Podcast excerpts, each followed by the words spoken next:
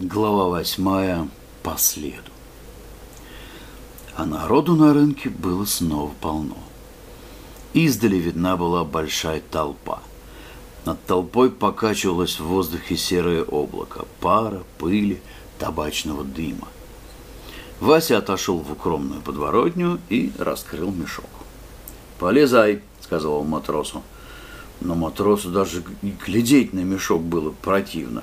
Он фыркнул и замотал головой. «Можешь повеселиться в одиночестве», — сказал Вася и кинул в мешок колотого сахару. «А мне еще надо усы на клей посадить». Засунув матроса в мешок, он приладил усы и только тогда вышел из укромной подворотни. Закинул мешок на спину, прищурил глаз, поднял воротник и, воткнувшись в базарную толпу, стал приглядываться направо и налево. И направо, и налево были все покупатели и продавцы. И Вася прохаживался по базару, как будто он сыщик.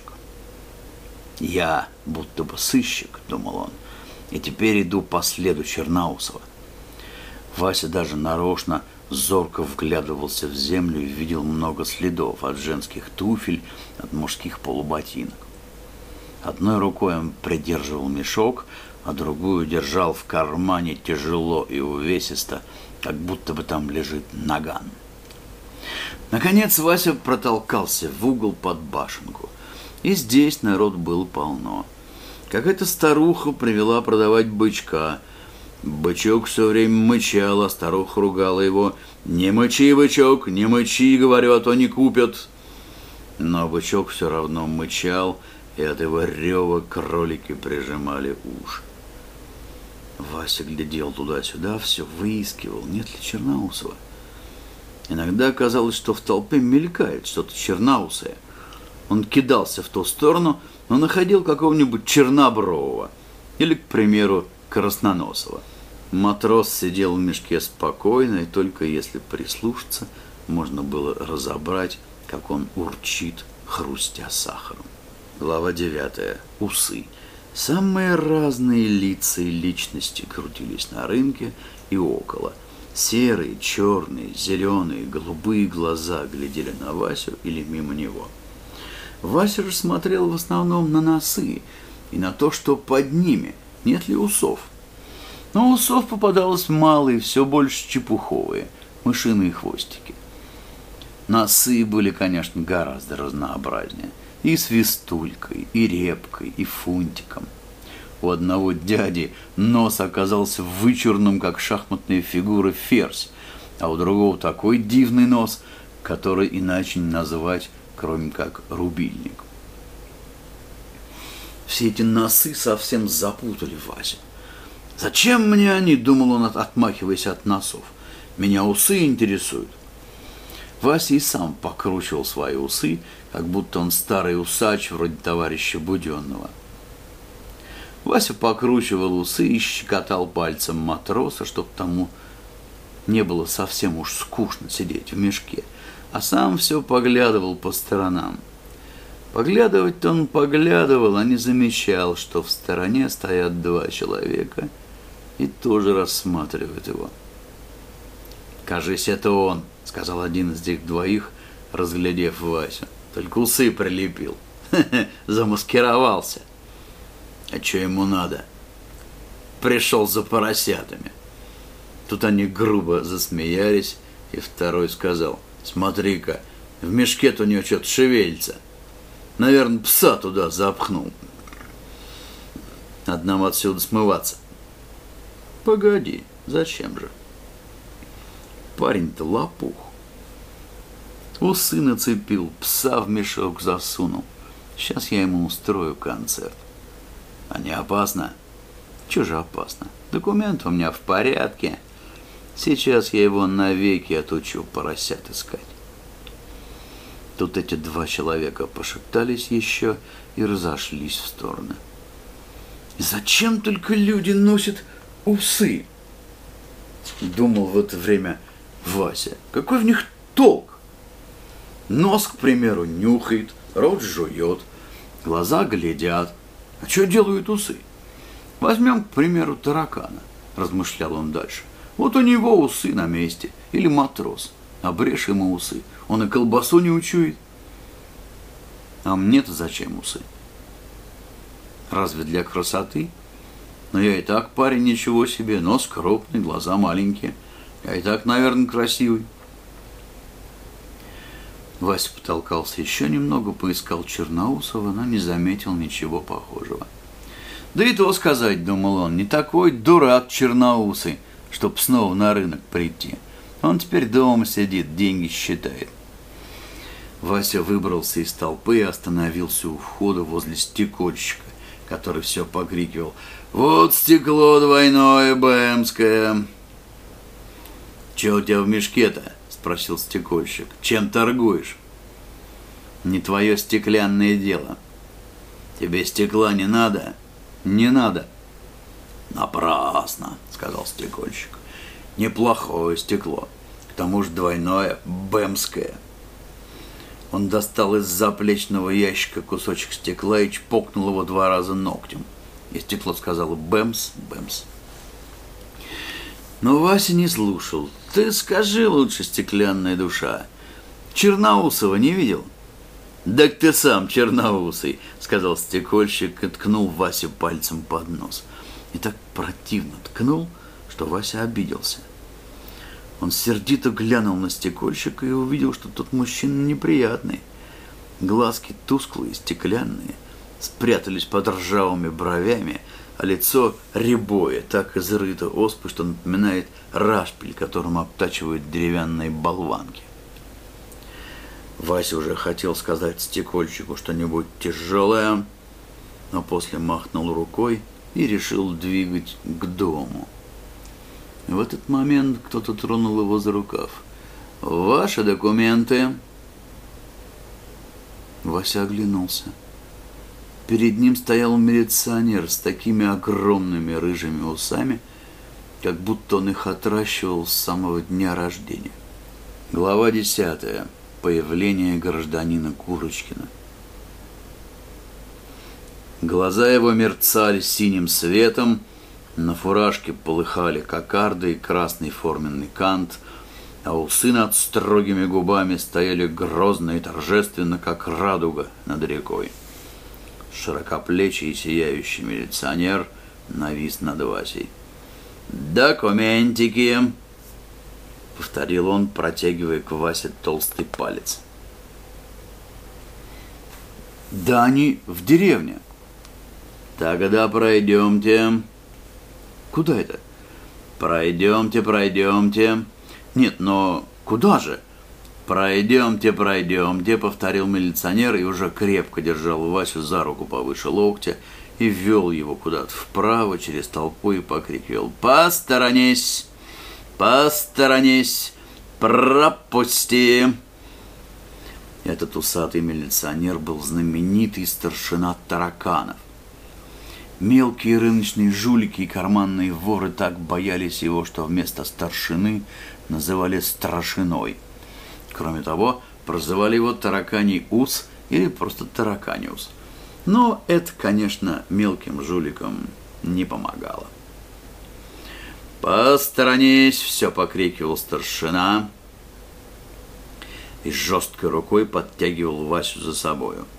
Кокарда на его форменной фуражке ослепительно вспыхивала, как зеркало на лбу врача-носовика. «Постойте, товарищ милиционер!» – притормаживал Вася. «Давайте разберемся! Я вас не понимаю!»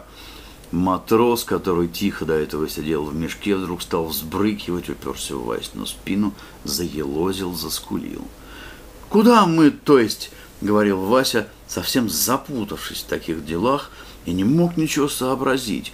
За руку его дергал милиционер, в спину толкался матрос, а вдогонку хихикал стекольщик, и прохожие болтали. «Смотри-кась, мелкого жулика повели!» Старшина Тараганов взвел Васю на какое-то крыльцо, открыл коричневую дверь, и они оказались в большой коричневой комнате. И не успел Вася разглядеть, что это за комната и сколько в ней народу находится, как на него кинулся какой-то плоский, невзрачный человек ткнулся всего маху в бок и завопил «Ага! Попался, проклятый!» И трах! Кулак этого человека прилип к Васиному носу. Матрос завыл в мешке, а милиционер сжал Васину руку. «А ну!» — крикнул старшина. «Успокойтесь, гражданин Курочкин! Отойдите, сядьте! Разговаривать с применением кулаков законом не дозволено!» И тут Вася увидел, что гражданин Курочкин, этот самый невзрачный и плоский, который накинулся на него, есть никто иной, как черноусый. Да только под носом у него нету никаких усов, одни губы. Глава одиннадцатая. Искры из глаз. Круги поплыли у Васи перед глазами, кривые в красную крапинку. И в кругах этих торчал черноусый, у которого не было теперь усов. Он издали показывал на Васю пальцем и кричал «Это он! Я узнаю его!» Старшина тараканов по-прежнему держал Васю повыше локти и тянул его в угол, где стояла лавка, похожая на желтое пианино. Вася сел, а мешок поставил в ноги.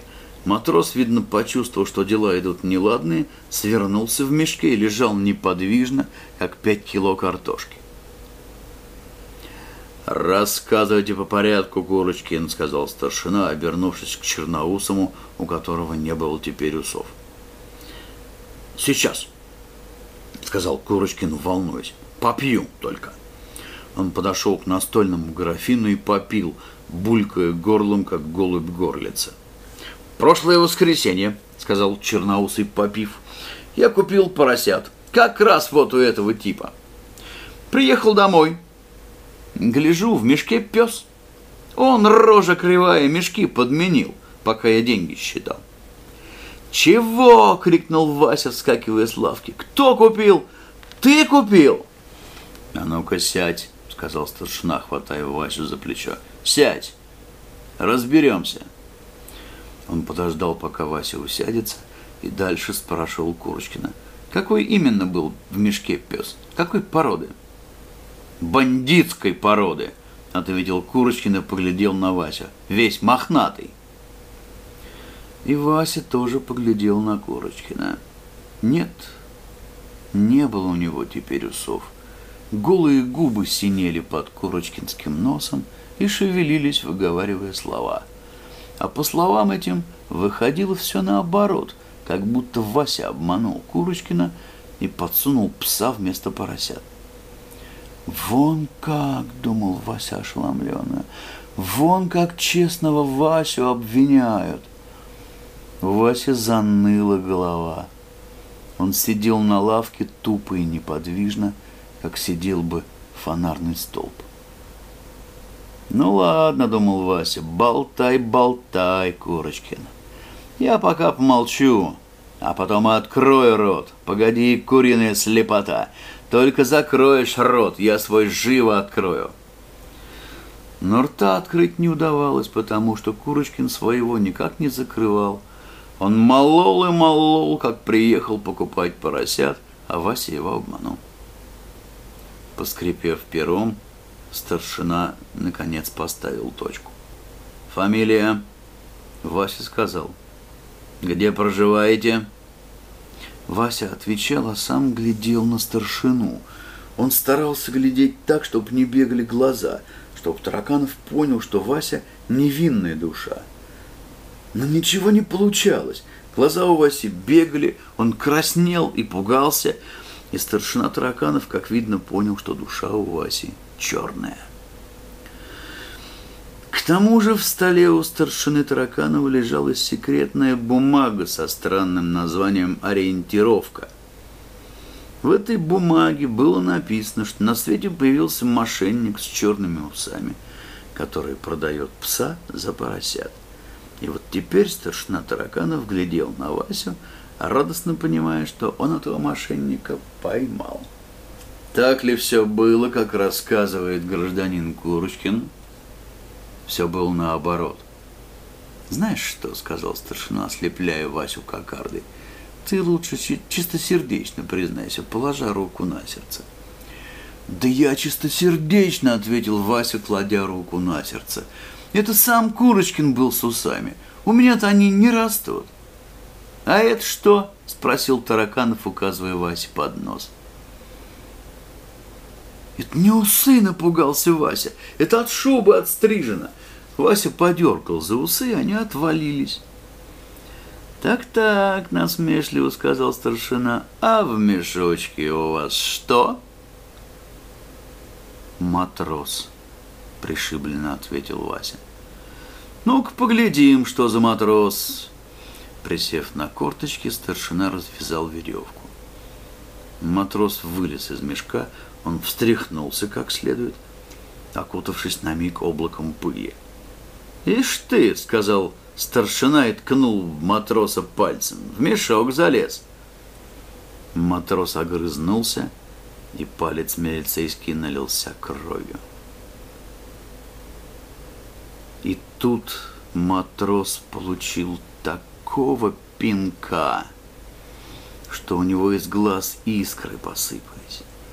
Разбрызгивая эти искры и завывая, он вылетел в дверь и, как рыжее лохматое колесо, укатился куда-то в сторону железнодорожного депо. Глава 12. Взгляни, взгляни в глаза мои суровые. Дело пошло быстрее быстрого.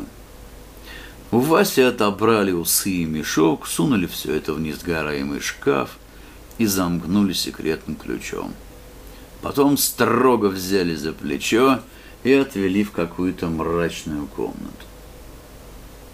«Посидишь», — сказали, — и заложили дверь засовом.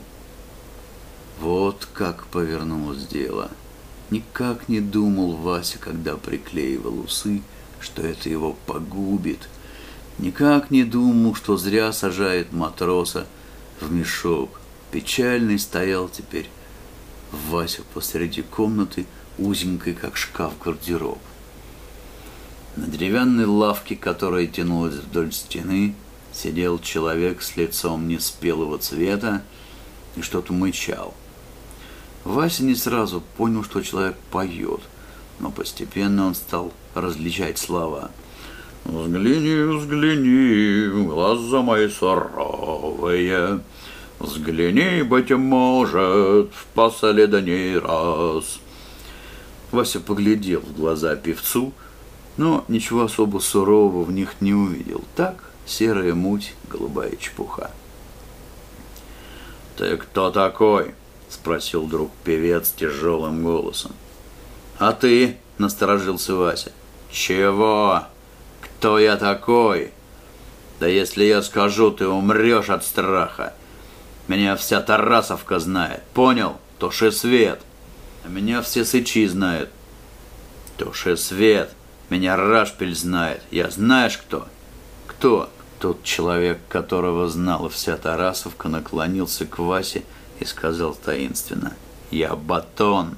Слыхал?» «Слыхал», — сказал Вася, хотя ничего подобного он раньше не слышал. «То-то!» — грозно сказал Батон. «Туши свет!» «А я, знаешь кто?» «Кто?» «Я Вася Куролесов. Слыхал?» «Слыхал!» неожиданно сказал Батон и протянул руку. «Здорово!» Вася подал руку, и тут же Батон сжал ее с оглушительной силой. Вася поднатужился и тоже крепко сжал батонскую руку. Тот еще поднапрягся, и Вася поднадавил. Они сжали руки с такой силой, что, окажись там внутри рукопожатия медный шарик, он бы, конечно, расплющился. От напряжения рыхлое лицо Батона налилось кровью. Он был вправду похож на большой белый батон, одетый в брюки. Живот его был кругл, а голова маленькая, как и полагается батону. «Тебя за что взяли?» — спросил он, отъединяя свою руку от Васины. «За поросят. Я тоже помню, как на телятах погорел. А сейчас сижу по глупости, одному пинджаку рога посшибал». «За что же?» — спросил Вася. Он мне на ногу наступил. Вася невольно поглядел на эту ногу и увидел, что нога очень крупная, в ржавых ботинках на микропоре. Подробно осмотрев ногу, стал Вася оглядывать комнату. Скучная оказалась комната. Стены ее окрашены были коричневой краской, а высоко под потолком в пол накала горела маленькая электрическая лампочка. Она немного помигала и потухла. И тогда Вася понял, что на улице уже вечер, целый день прошел и принес одни неприятности. Стало совсем темно. Через узкое окошко не видно было ничего, чуть-чуть в нем серело, и слышен был какой-то невнятный шум и гудок далекой электрички. «Погиб я», — думал Вася, ложась на лавку. «Теперь никак не докажешь, что я не вор. Матрос в мешке, вот что меня доконало. Эх, грустные дела. Вася представил, как будет плакать мама Евлампьевна, выйдя его провожать в дальнюю сибирскую дорогу. Станет махать платочком и совать ему в руки узелок с ватрушками. Тихо-тихо, чтоб не услышал батон, стал Вася плакать и сквозь слезы замычал он песню. Взгляни, взгляни в глаза мои суровые, Взгляни, быть может, последний раз.